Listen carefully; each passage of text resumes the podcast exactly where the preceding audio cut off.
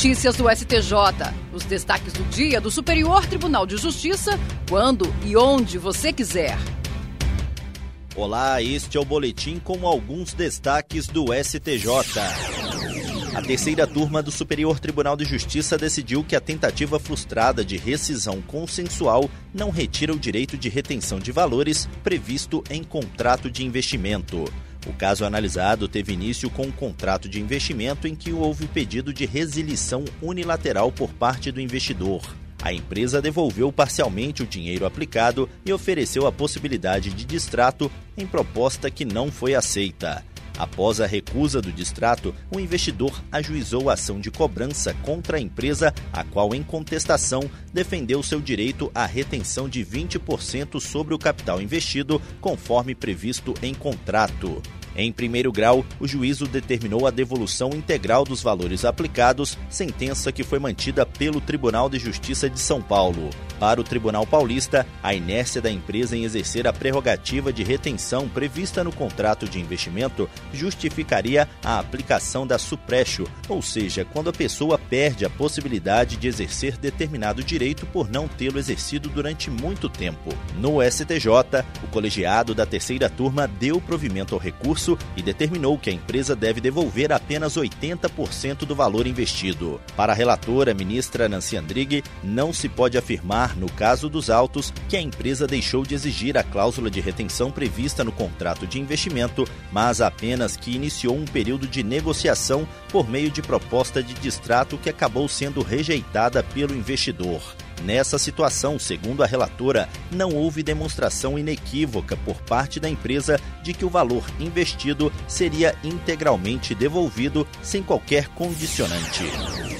A terceira turma do Superior Tribunal de Justiça decidiu que o imóvel adquirido de forma onerosa durante casamento sob o regime da comunhão parcial de bens deve integrar a partilha após o divórcio, mesmo que o bem tenha sido comprado com recursos exclusivos de um dos cônjuges. No caso analisado, após o divórcio, uma mulher ajuizou uma ação para requerer a abertura de inventário dos bens adquiridos na constância do casamento com a respectiva divisão igualitária. O juízo de primeiro grau reconheceu a partilha o ex-marido apelou ao Tribunal de Justiça do Rio de Janeiro, que excluiu um dos imóveis da partilha sob o fundamento de que a sua aquisição ocorreu com o uso de recursos depositados na conta corrente dele, provenientes exclusivamente de seu trabalho.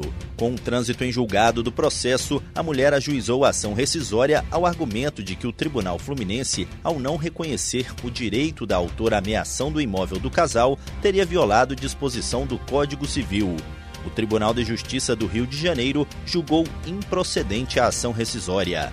No STJ, o colegiado da terceira turma deu provimento ao recurso da mulher para determinar a partilha do imóvel.